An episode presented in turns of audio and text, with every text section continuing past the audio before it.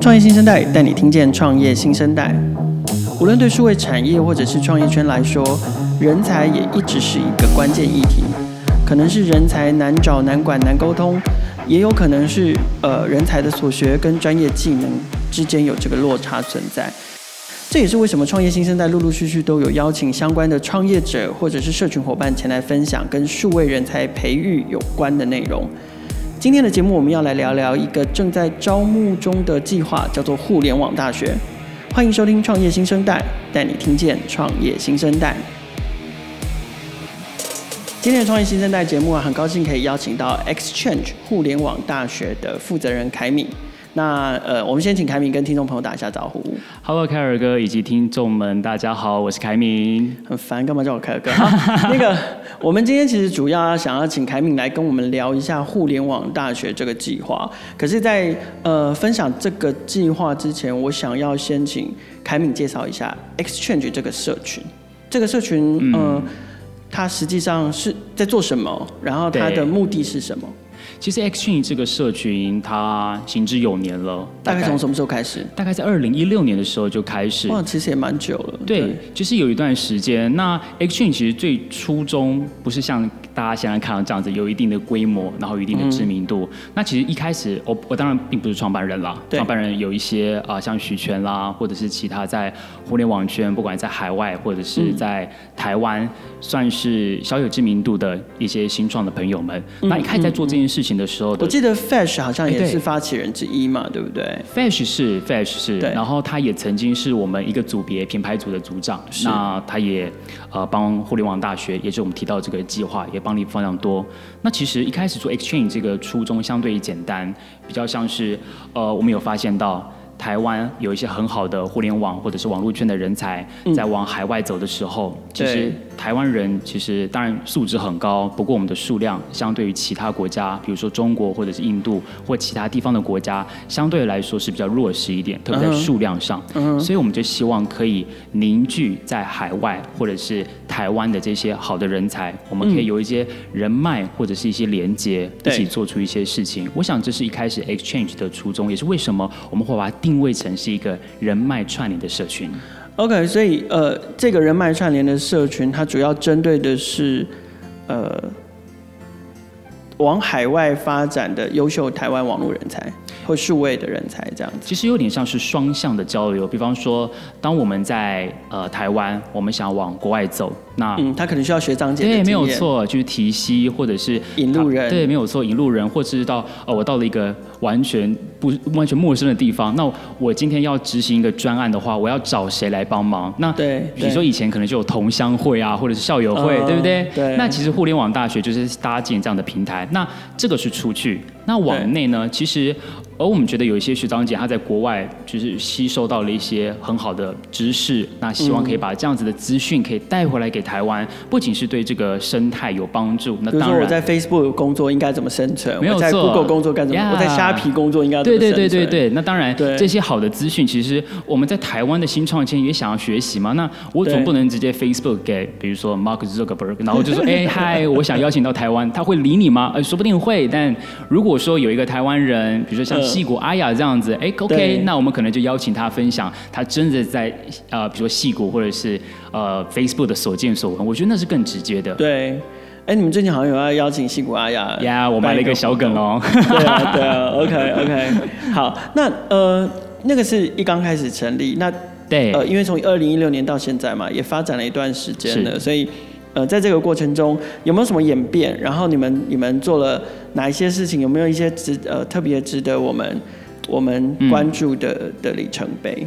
当然当然，因为呃就像我刚刚提到的初衷，我们本来是比较小规模的在做这样的事情。对。那当然我们也尝试的去办理一些活动，邀请对这件事情有兴趣，他或者还不在互联网这个呃圈子里面，又或者他已经在了，只是他过去没有接触到这样的社群。但我发现这样的群众在台湾真的是越来越多，特别在近几年，不管是新创的蓬勃发展，或者是诸多的国外网络公司来台设点等等，会加大投资。其实对于这件事情的议题，我们发现越来越大了。所以其实呃，我们办理了很多线下的实体聚会。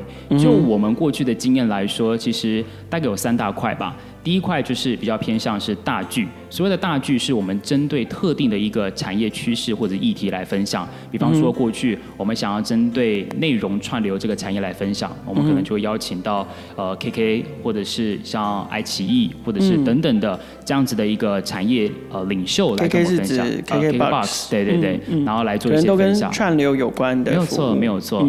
那这是属于比较偏产业趋势的模块。那另外一个趋势是。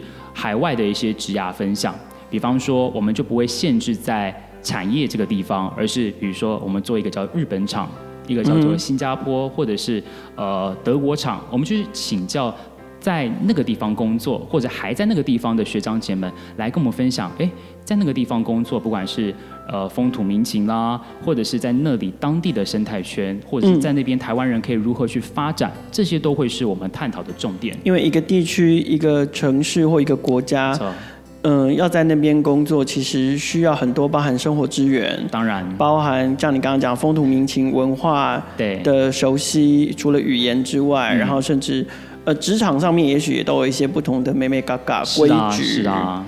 甚至连生活也是，比方说，OK，我现在有意识到了，我接下来想要去日本工作，好了，那我可能在那边，当然不只是我的职场或者是我的工作，其实像是生活啦，一般的，呃，你的种种。的需要，其实你都可以询问学长姐，就就像是像校友会那样的感觉。对，还有应酬文化规矩是什么啊？真的要先拜个码头才行啊。对对对，比如说谁应该要负责倒酒啊，什么之类的，对，没有这个都要学一下。没有错，其实你因为不了解嘛，就算是我们看一些好，比如说日本好了，我们可能会看日剧啊，或者是觉得日本的文化跟我们是相当贴近的，但其实你真的到那个地方，还是会有所不同的，你一定会有一些文化的冲冲击。所以我觉得透过这样。的组织跟社群，其实你是可以很接地气的跟地方连接。嗯哼，嗯，OK，好，那呃，那我也很好奇你自己的职涯经验 背景是什么？就是说，呃，你为什么会想要加入 Exchange？. 然后甚至是呃，来来带领跟负责互联网大学这样的计划？我们待会再来聊聊互联网大学。我比较好奇的是你自己，嗯、因为我我觉得。做社群的工作，我想对你们来讲，一定都是呃，一定都是有一些一些使命跟目标来，来来来号召你们对一起加入，然后一起就是协助其他的人才啊，不管是前进海外也好，或者在海外适应的更好。对，所以可不可以先聊聊凯敏自己？其实我自己的个人呃，不管算是呃从。大学或研究所毕业之后，到我现在的工作，其实也是充满的波折。那如果直接说结论的话，其实我算是呃得利者，也就是说，我获取这个社团或者是现在很多的新创圈的前辈们累积下来的资源，我算是一个。获益良多的一个后劲、嗯。那那个那个历程是什么？你自己在大学或研究所那个时候，嗯、你的所学就跟可能跟网络圈或跟数位科技是有关系的。对，完全没有关系。其实我大学念的是会计。嗯哼。老师说，那个那你为什么不进金融圈或会计圈？就你就可以在南山大楼上班这样。其实，在我其实我也是想过嘛，对不对？但怎么知道大二的时候，其实我是念会计。那大二我记得有一次的中会期中考吧，就拿出来那个成绩惨不忍睹。其实不是我放弃会计，我觉得是会计放弃了我吧之类的。所以我在想说，OK，如果说我接下来要十年、二十年的工作都是跟财务跟会计相处的话，我会觉得我自己是蛮痛苦的。所以我在大四的时候就毅然决然觉得我应该转换跑道。但老实说，我并不是一个最好的一个案子，因为其实我那个时候优先选择的是先念个研究所，而我对于研究所其实是也是没有什么方向，我只是纯粹希望给我有两年的时间再做一下缓冲期。结果，那你研研究所念了什么？我念了气管相关的研究所。嗯嗯嗯嗯、那我觉得气管也是这样嘛，就是很多人认认为说，哎，大学念个气管系就是什么都读，什么都不精。可是刚好符合我那个时候的需求，因为其实我也在探索自己的历程。老实说，我在就就，就是认识了商业领域，没有错，没有错。然后也趁机的去了解我自己的兴趣。我曾经在硕一结束的时候，我算是休学，去了一家管理顾问公司。因为你知道吗？气管系，然后你想要进入职场，我想大概那几个优先的，比如说外商公司、金融圈，然后当然还有管顾。那我也顺着这样的潮流，就选了管顾。Yeah，就选择管顾。那我去了之后，其实我这间公司很特别哦，它没有把我当成一个管顾来培养，他是把我一个人丢到了上海跟厦门，然后让我那边从成立新的办公室。我觉得就是从那个时候开始，我还是蛮享受一个公司从零到一的过程。对，嗯、所以我反而去了管顾公司之后，我回到台湾，兵役学业结束之后，我选择新创产业，因为我很享受那个过程。嗯嗯、直到现在，我的所有的那摊开我所有的履历经验，都是在新创公司服务。我觉得这个是当初为什么呃，第一个就是我自己个人职涯的发展，我一直在新创的原因。那回过来。就是像这样子的社群，比如说 Exchange 或者是其他的社群，它其实对我来说是一个很大的帮助。帮助什么呢？如果我真的当初没有这个机会接触到这样的知识，或这样的资讯的时候，老实说，我很有可能就是很茫然，我不知道我该怎么做。因为我如果说假设我是一个从零到一的人，难道我去投一个大型公司，跟他说，哎，我可以帮你开新办公室？那但是我是一个职场的菜鸟，谁会理我呢？人，人家为什么要让你开新办公室啊？你没有，对，你是谁？根本就不会有人想要理你。所以我觉得，其实像新创这样子的一个。一个环境，而且其实我算是得力者，是大概在二零一二、二零一三年那个时候开始，慢慢有一些新创兴起。那在我呃毕业之后，也顺势的加入到了 Jendy 这间跨国的新创团队服务，嗯、没有错。可是这也是你最知名的事迹嘛？就是说，虽然我们刚刚在开玩笑说，谁要让你，谁要让你，就是去帮你，就是随便让你在在一个新的地方开拓新的办公室，可是呃。就如如果大家的有听过或者是认识曹开明的人，就知道他最 最呃知名的事迹就是不敢不敢毛遂自荐跟跟 Jenny 说他要成立跟负责台北办公室。对，呃，话说回来，就是当时确实公司有其他的考量，那嗯，嗯，直白一点就是他可能会决定关掉台北的业务。对对，那当时我有很多的一些。考量啊，就是决定要留还是不留。嗯、那那个时候的两个考量，第一个是我们在台湾这个地方已经有一些用户了。那对你说你拍拍屁股，然后我说我去新加坡，我去韩国，然后说哎不要放，不要不要不用担心哦，我还是会在韩国好好照顾你这些台湾客户呢，谁会理你嘛，对不对？对。所以这是我第一个考量。所以所以你那个时候在 Jenny 的身份是什么？我那个时候是行销实习生。对，他是一个听众朋友，他是一个行销实习生，对对对，面临了呃总部可能想要把。呃，海外办公室关掉的这个决定，那个时候其实呃蛮戏剧性的啦。我记得那一天韩国的执行长打电话来的时候，我人在台中拜访，uh. 然后呢，他就跟我 message 说，当然用英文，他说：“凯米呢，你有空吗？我想跟你聊一聊。”我说。但他为什么要找你聊？你们公司，你就你那个时候已经没有人了，已经没有人了，就只剩下你这样。对，没有错。所以你是一个，你是当时的实习生兼大使这样。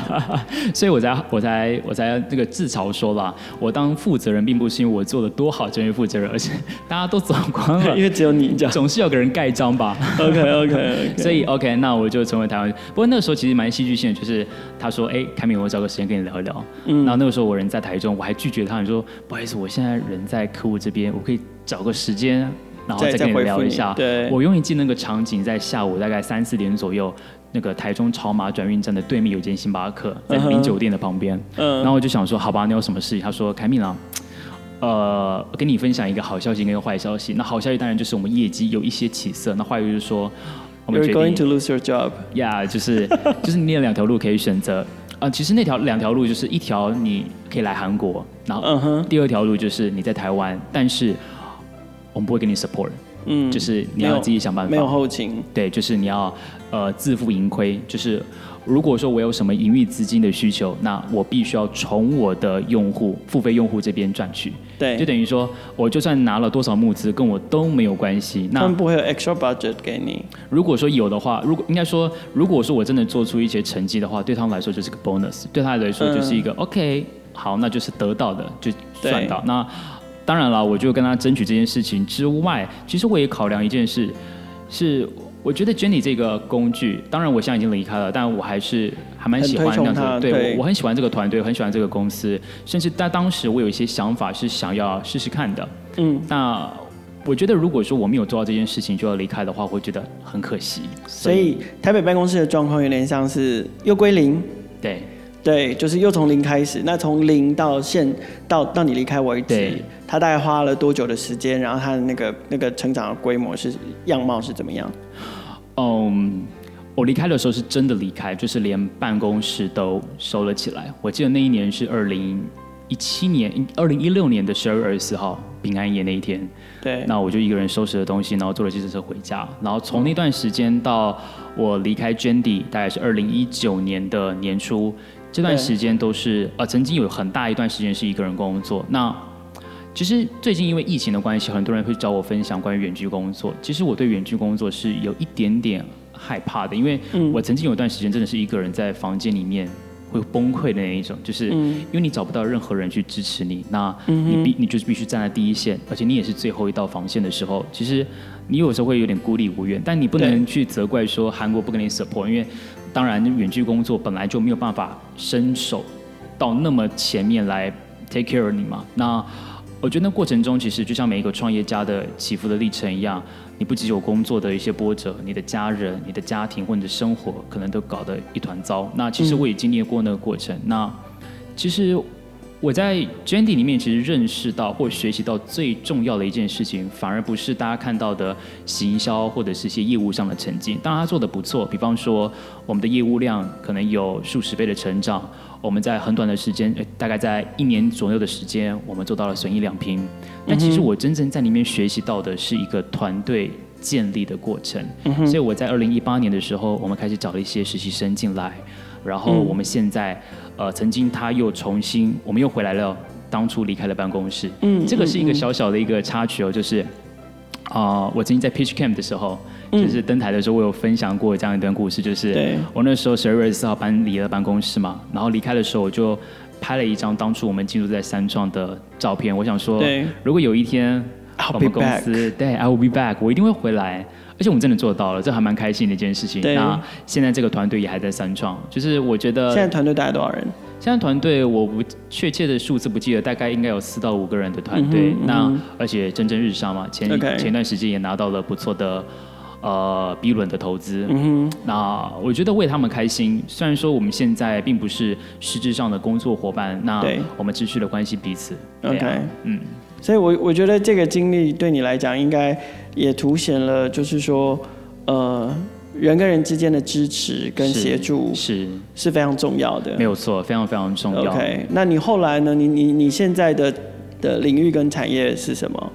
嗯，那我简单交代一下，就是 Jendy 离开之后，其实为什么从 Jendy 离开是呃，我参加一些社群，那很多人就说，哎，凯敏啊，那你下一步要做什么？其实有的时候被问到这个问题，我是有点。尴尬的，因为有的时候是我没有想清楚自己要做什么，所以，呃，当我去评估了一下自己，也觉得 Jendy 是上了轨道之后，我选择在他很棒的时候、稳定的时候离开，去找寻我的下一个阶段。所以我去了一期直播。那去了一期直播，其实是想要从 To B 这个产业跳到 To C，对，也见识一下较大型的公司，甚至跨国型的新创，他们是怎么去处理。这些所谓的数据啊，怎么去做产品的？那我当然也学到很多，特别是跨部门的协作与沟通。嗯哼。那后来刚好也有一个机会，就是其实，在 Jendy 的时候，我就认识了 James，就是 Mayo。呃，现在公司的老板。没有错，现在公司的老板 James，我在那个时候就算是熟识。那我在一期直播，呃，有一些其他的想法之后，我觉得其实我想要尝试看看，再回到 To B，而且是想要跟。人相关的没有错，所以我才投入到了 Mayo 这间公司，然后目前担任客户成功经理。嗯，简介一下 Mayo 这家公司，为什么它跟人有关？呃，Mayo 对，很简单来说，它就是个云端的人资系统，所以它只能跟人，因为我们甚至我们公司里面就是人资嘛，所以它只能是跟人有关的。所以，呃，其实我们就是 take care 人资方方面面，比方说你很麻烦的上班请假打卡啦，我们做。然后你可能有福利金的需求，我们也帮忙你，甚至我们也会代理一些海外的知名产品，比如说像 LinkedIn 或 Cornerstone 等等之类。嗯，嗯，而且其实甚至可以预告一下，就是我接下来会来协助所谓的 Mario College，也就是说，我们会协助我们的客户在做一些企业内训，嗯、然后去协助到他们在训练这件事情的一些规划。所以你会发现，其实我们做的事情就是围绕在人资，甚至在人的身旁，所有方面我们都愿意尝试看看。嗯哼，嗯哼，对，这跟人才培育是有关系的，没有错。其实，Okay. 呃，为什么我会对于人这件事情感兴趣？说在 Jendy，原本以为我是一个。你做个行销的，或者做营运的角色也好，但是我发现，其实，在团队建立的过程，对于一个企业来说是至关重要的。而且，我也认为这件事情是我愿意投身毕生的一些努力去学习这件事情。所以，加入 Mario 其实对我来说，并不是一个意外的抉择。而我对于人的关注，其实还有另外一件事情，也是我很在乎的，就是对于学习的。好奇，嗯，比方说，其实因为你都只有一个人嘛，所以你自己得十八般武艺，样样精通。哎，对，没有错。所以对于跨界这件事情、斜杠这件事情跟能力的装备这件事情，你应该特别有感。必须的，必须的，因为在公司没有人的时候，其实你就像是想象，就是没有前辈在前面带领着你，所以你可能要经常做的事情就是。参加社群，听听看别人怎么走的，嗯、然后是不是可以应用在自己的身上。那我参加了相当多的社群，包含像是创业小聚、嗯、CMX、Exchange，、嗯、甚至我最近有参加一些技术开源的社群，像 Mobcom。那其实我尝试的去有一些。异质的社群，它可以带给你不同的刺激，因为你会认识到不一样的人。你说工作之外有私人生活吗？哎，其实蛮有趣的 是，是很忙哎、欸。我觉得其实社群就是蛮蛮私人的一个生活，就是我觉得投入在里面，就是它可以消减我一天工作的疲劳了。我不把它当成是工作就是了。OK，所以我觉得还蛮还蛮喜欢跟这样子的，因为其实跟人相处嘛，社群其实也是跟人相处的一个场合。我是蛮喜欢这样子的一个环境。那比如说像学习，我自己也参加像 GP 的商业思维学院，对，然后互联网大学，待会我们可以谈到一些，嗯、然后 Mayo College，、嗯、所以我这样一次南瓜了商业思维学院，然后互联网大学跟 Mayo College，、嗯、我开始想说还有没有什么样的组织是可以再多做一些学习的。太忙了，太忙。不过好，那那如果是这样，那你为什么会想要推动互联网大学？就是因为你觉得对于你觉得人才的培育是很重要的一件事情。呃，第一个当然是人才培育非常重要。那互联网大学其实，在 Exchange 当中又是一个格外特别的，我们说计划没有错。嗯、因为其实我们在刚刚所提到的，我们 Exchange 会办理很多的像是海外的活动，嗯、或者是大聚会啊、经验分享，没有错。嗯，那在那种聚会当中，我们始终会看到一定比例的人。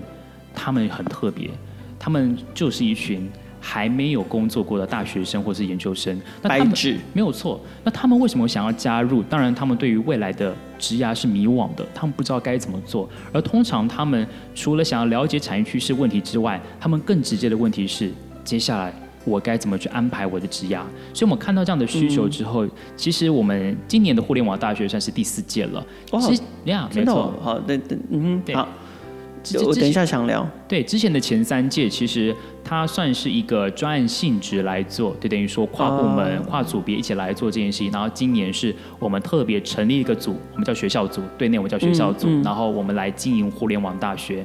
那当然，我们之所以会成立一个新的组别来做这个计划的原因，就是我们看到这个需求真是越来越大，而且你可以看到，不止像互联网大学，像很多类似的，像是 Jump Start。对或者是 STP，像资讯种子，嗯嗯、他们其实都在这个领域深耕许久。对，对，所以呃，我觉得互联网大学之所以想要推动的原因，除了是我个人或者是我们这个组织对于人才发展的重视之外，我们也确实了看到这一群你说迷惘的学学子们吗？还是、嗯、或者是他们真实有这样的需求？我们希望可以透过这样的计划，而且透过是不同的方式来协助到他们。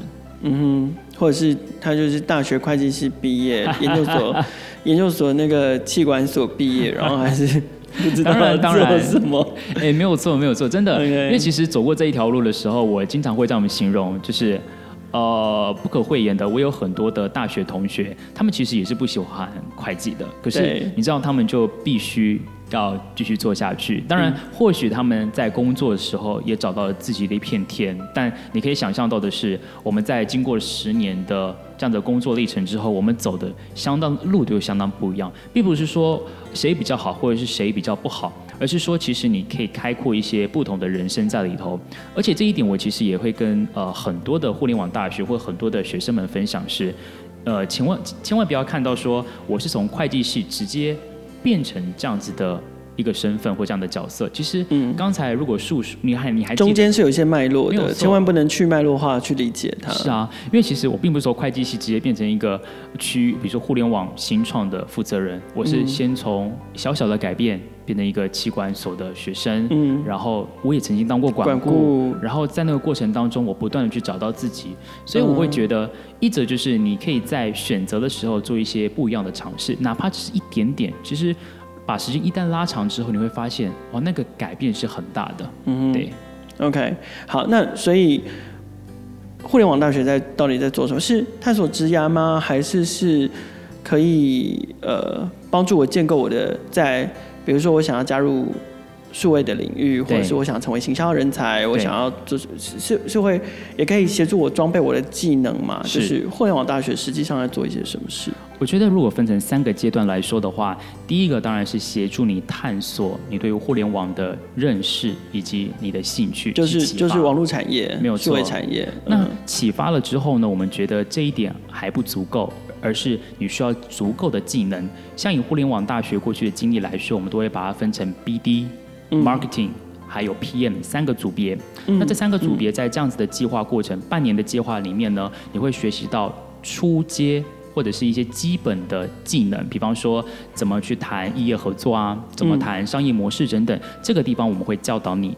然后第三个流程是，当你有了这样的技能之后，别忘了 Exchange 它其实是一个组织，所以如果我们的学长姐有一些内推或者是好的职缺实习机会的话，呀、呃，那当然就是直接会优先选择我们 Exchange。从实习到正职都有。没有错，没有错。所以如果说要直接看我们的 performance 或者看成效的话，其实我们也还蛮。还蛮自豪的，就是说，还蛮多互联网大学的参与学员，他们毕业之后也真的加入到了互联网的企业当中。嗯哼，可是技能这个部分，你们就不包含 coding 开发，嗯、对不对？对，那个就推给 Alpha Camp 这样。对，Alpha Camp 还有非常多的这样组织的单位。那我觉得当然是有一些合作的机会，不过我们也自己知道定位在哪里了，所以我们先以这三个领域为主，就是 BD、PM 跟 Marketing。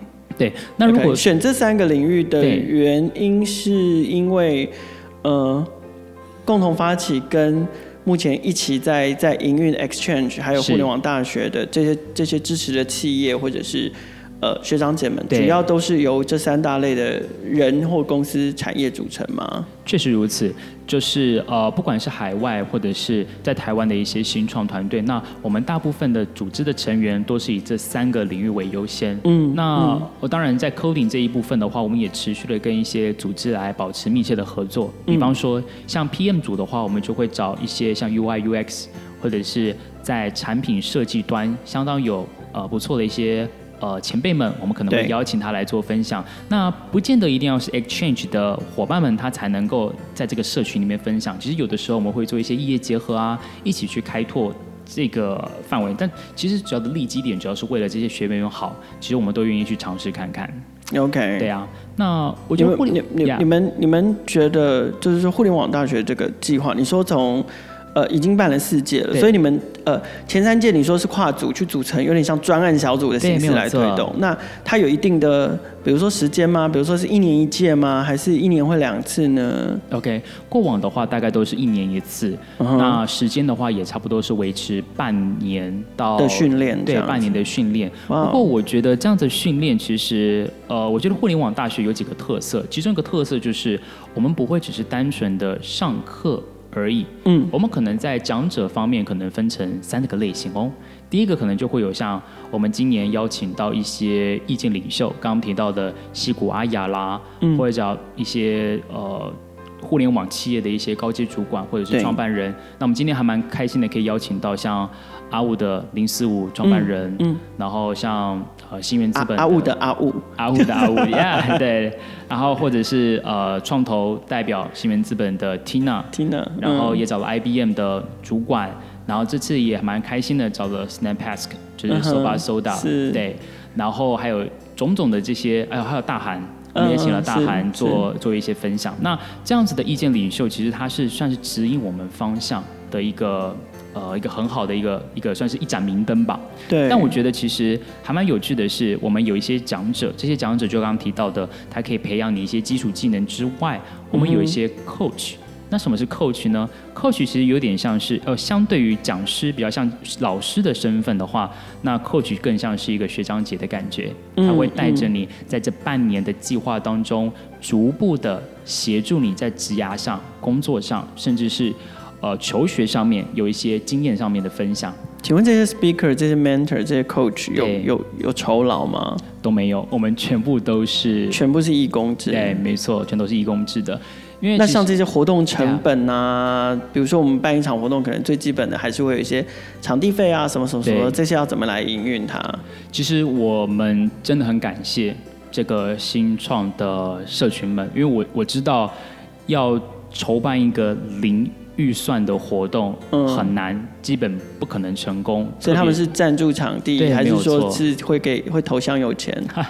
目前都是以赞助场地的方式为主。不管是像这些意见领袖.他们真的是卷起腕就卷起袖子，就就，就比如说我们我们办公室有一个很大的场地，那你们要办活动，就是欢迎你们来用，这样我不会跟你收钱，这样，啊。这边我特别感谢一些。长期支持 Exchange 的方明路有刻在柱子上的是谁？真的，比如说像 Dcard，Dcard、哦、一直以来都九楼吗？就在我们隔壁。是是是，难怪就那么多人进进出出。或者是那个那个呃 Peak College 也是非常、呃、也是十一楼，没错没错，对，都是我们的华师大楼的伙伴，华师大楼好邻居。在此感谢 Peak Lodge 跟 Dcard。对，然后还有像之前比如说 HRU。然后像、嗯、呃虾皮、嗯、像接口是等等之类，都是我们很好的，都会支持你们在活动上面各个大大小小的需要这样子。那今年的话，其实我们也得到了像 Pinkoi。然后将来银行是，然后要一起直播的一些大力的一些协助，所以其实我觉得没有他们的帮忙，我们 Exchange 或者是互联网大学基本上是不可能存在的啦。是，不过不过我觉得 Exchange 相对来，他们这样子持续的跟 Exchange 跟互联网大学保持密切的关系，嗯。嗯，同步的也是他们也将来也可以获得第一手的。优秀的数位科技人才嘛，当然这个也是我们希望可以培养出符合他们需求的人才，很有价值的投资啊，也是一种长期的投资。谢谢谢谢。OK，那呃，所以你你说今年开始有一个有一个教务处，不是啊，就是学校组，学校组没错没错，学校组正式的在营运互联网 大学。那你们未来还是会推动它，就是一个一年一期的计划这样子？没有错，其实呃，当然过去三年大概是一年一期，那第四届、嗯、第五届、第六届，我想。互联网大学是我们一直很重视的专案，我相信它会越办越好，也会越办越大。那其实学校组其实为什么我们不叫互联网大学，就好叫学校组呢？其实呃，简单的提到一下，就是在我们的组别当中，互联网大学是一块，那另外一块其实我们也积极的跟一些学校的职涯中心对去做合作，因为我们知道互联网大学其实一年参加的就是二十四个学员。嗯，所以它的数量并不是太多。那我们希望，其实不希望只是这二十四个学员可以获得我们这些优质的讲师的资源，我们也希望可以投注到学校。所以其实我们也积极的跟像台大、政大或元智，还有像之前到中正，呃，不管是校方、学系。老师或者是学生社团，其实我们一直以来都有保持的密切合作关系，其实相对简单啦。就是如果说你真的觉得，哎，这个讲师真的很不错的话，那你可以跟我们保持联系，那我们就可以把这些讲师推给你，然后在适当的场合，我们就分享这些资源，这是绝对没问题的。OK，那所以互联网大学主要的招收对象是针对什么样年龄层，或者是呃，在哪一个学习阶段的人才？其实这一点我也想分享一下。呃，互联网大学的话，我们今年在十月三号的时候会截止报名。那我们的招收的身份比较限制在大三、大四，或者是研究生，乃至于包含应届毕业。就是说我今年可能刚毕业，对，刚毕业还找不到工作。对，我觉得这段时间是在家啃老半年，没关系，这当然是我们一个很好的 TA 群啦。对，那我们其实会期待这些有一点呃。呃，不算是工作资历，而是已经对于自己未来有稍微一点雏形的人，他自己知道觉得互联网这件事情是有趣的、有兴趣的，然后他投入的时候，我们可以帮他加速或者是协助到他。那其实我觉得互联网大学一直以来，我们要我们想要的人才会是长什么样子呢？我觉得第一个是他有足够的自发、积极跟热情。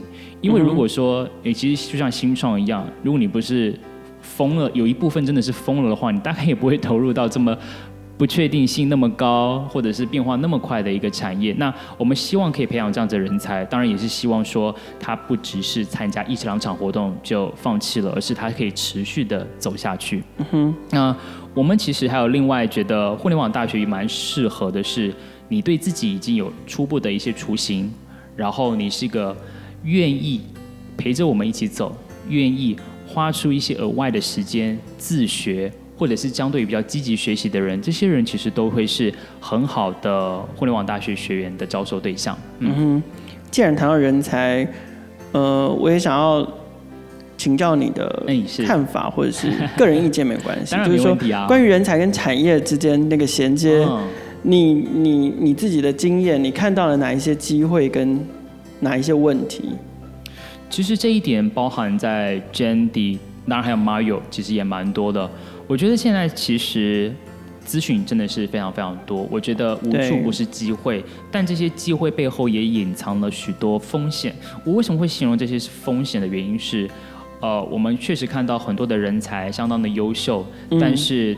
呃，除了懂得抓住机会之外，就是有的时候会觉得贪多嚼不烂的感觉。就是呃，斜杠是一件好事，嗯、但我觉得其实你要在一个产业或者是在一个位置上面持续的累积，因为你当你累积的时候，你才能够。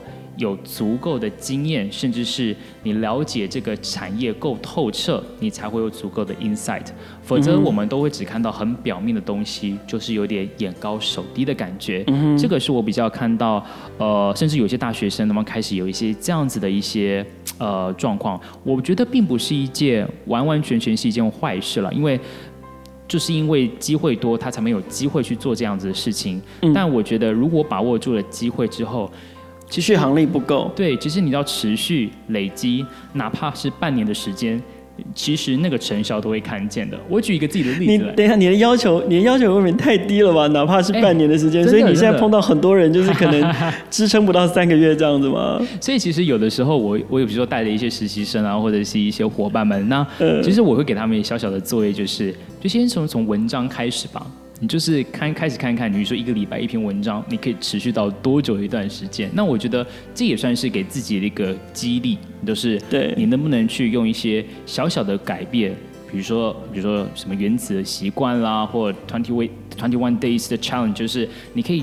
在一段小的时间之内去累积这个习惯，我觉得这个累积对大家是一件好事，因为其实说不定很多人去了解到我，或者是说，哎，认识我的原因，可能并不是因为我做了什么事情，而是我可能去写了一些文章，不断去持续的去累积，然后去影响到别人。那对我来说，其实也是一个尝试跟训练了。对，有时候我会觉得人，嗯、呃，新生代的人才有一点点。太害怕失败，可是又很容易放弃。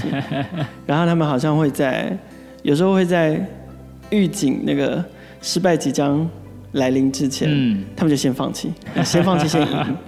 就是我不等你提分手的时候，我先跟你提分手，这样我至少不输。对，至少不输这样子。OK，对啊，那那那你觉得，嗯，你觉得他们应该要怎么样克服这个这这样这样的？你说不输的心态吗？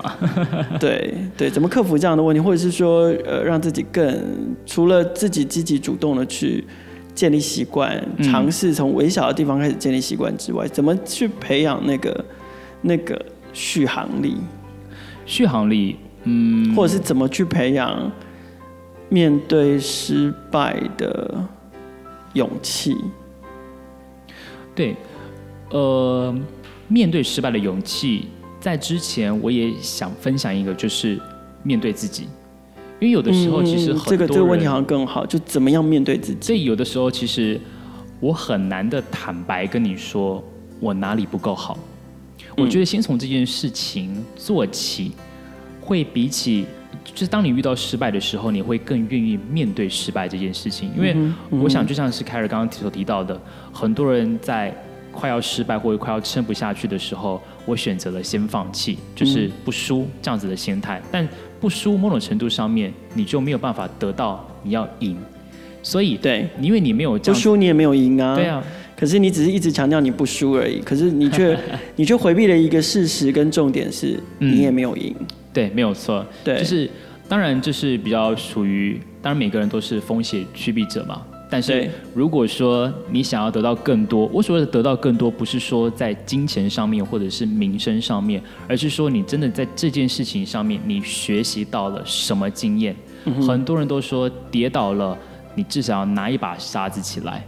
但是现在的人通通常就是我们还没跌倒的时候，就先放弃了往前跑的动机，是，然后我们就不举起那把沙子，好像也没有关系，反正我们就换一双鞋再穿穿看，嗯、再试试看吧。那我觉得这很可惜，就是每个人也都没有摔倒过的经验。其实就像 Jandy，呃，我觉得那个当时也不算是我非常坦然去接受它是一件失败的事，但。我觉得还有另外一件事，你不见得，你不见得是可以侃侃而谈，但你至少再努力试试看一下，嗯哼，再努力试试看一下，还没有其他的可能性。当你走过这一段的过程的时候，说不定有一天你可以跟我一样坐在凯尔对面，跟他谈谈而谈这些创业的新状例子。不不只是坐在我的面前跟凯尔谈，不好意思，这个节目是会在各大 Podcast 平台全力放送的。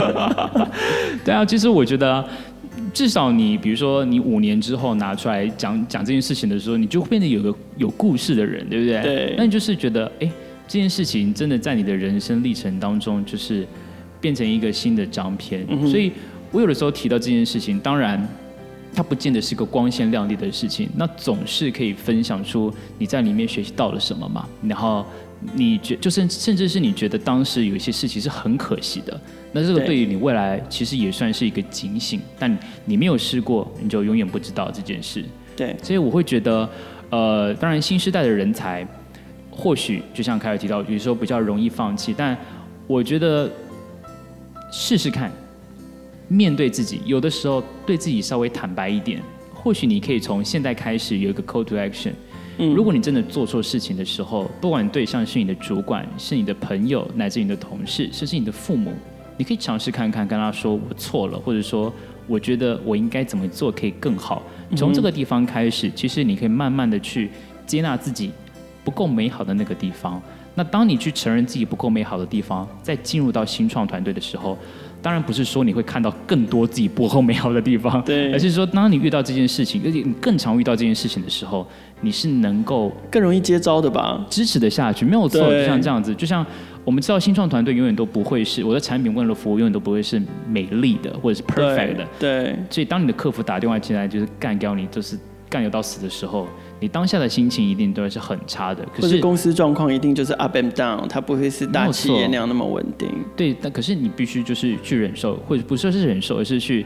面对甚至接受这件事情，对，我们虽然走不到放下它了，就不像是大师级的人物，但至少去面对它这件事情，我觉得在新创团队，你每天都来做这件事情，但只是你愿不愿意去面对而已。OK，这集好适合纯吃茶置入啊，因为它的 slogan 叫 Try It。对，可是我觉得这个 slogan 真的是还蛮不错的，很棒。对，好，节目的最后，我想请凯，请请请凯敏再跟大家讲一下，就是关于今年的互联网大学。呃，刚刚有提到招募截止的时间，那我也想要再请凯敏跟大家提示一下重点，怎么样怎么样报名？嗯、报名的时候要教哪些东西？有没有什么注意的事项或什么 tips？因为毕竟只有二十四个名额可以申请成功。然后最后最后就是，如果听众朋友想要报名的话，呃，他要透过什么样的管道可以找到互联网大学相关的资讯？当然好啊，非常谢谢。那我这边分享一下几个 call to action 好了，分成三个部分。嗯，第一个当然最重要的还是时间。我们的时间从即日起报名到十月三号为止。嗯。那我们在报名的流程呢，其实除了缴交你的履历，我们还需要填写报名表。嗯。那我们的报名表全部都会放在 Exchange 的粉丝专业，或者是在 Facebook 上面搜寻 Exchange。互联网大学，你就可以找到这个社团。然后我们在每一篇天文的最下方都有我们的报名表的连接。履历要中文还是英文？哪一个比较加分？中文就可以了，没问题。英文的话，你知道啊。好了，可以了，当然没问题，我们就要 international 的 talents 来。Yes，OK，好的，这个是比较偏向是时间上面的一个安排。哦，对了，其实除了十月三号是一个投递履历的一个 deadline 之外。我想要到讲英文是不是？没有，就是一个截止日之外，我们在十月九号到十月十号的时候，我们还办一场线上的面试，就是说我们会把履历做了筛选之后呢，会进入到第二关的面试。嗯、当然，我们会呃提醒你是不是有通过第一个关卡，所以这个时间的话，你可以先帮我留下来。嗯哼。第二件事情的话。我想今天如果只是跟大家分享单纯这样的资讯的话是不够的，难得可以上 podcast 哦。顺道一提，这是我第一个人生第一个 podcast 呢，耶、yeah!！对，非常感谢凯敏将 podcast 的第一次献给创业新生代。对对对。但呃，对，当然如果说有机会可以来 podcast 的话，势必也要给一些好处嘛。就是如果说你真正想要去通过。我们的履历的筛选或者是面试的话，对，我觉得第一个最重要的事情是你过往有没有一些自发性，比如说举办社团，或者是自发性开启一个专案，或参加慈济之类的，yeah, 哦、没有了，对，要写吗？是净滩 回收，对，开玩笑，对。但是或者是说你有自学的经验，因为其实我们还看重，慢慢看重每一个人自己他的积极度，或者是他对于这个。圈子或者这个社群，他愿意投入或者是贡献的程度，那我们当然会希望互联网大学毕业之后，他就不会是离开了，而是说他会持续在这个社群里面，跟着我们一起为后进们去奉献、去贡献，就加入产业、加入社区，对，没有错。所以这个会是我们非常看重的一点。那当然，第二件事情是你够不够知道自己想要做什么。关于这件事情，其实我想要做一个澄清是。就像我刚刚提到的，互联网大学来的，或许你对于职涯是有点迷惘的。但是我想要说明的是，你可以迷惘，但你是需要有一个方向的。就是我知道那个方向在那个地方，但是我还不确定这条路怎么走。而我们所做的事情是牵着你的手。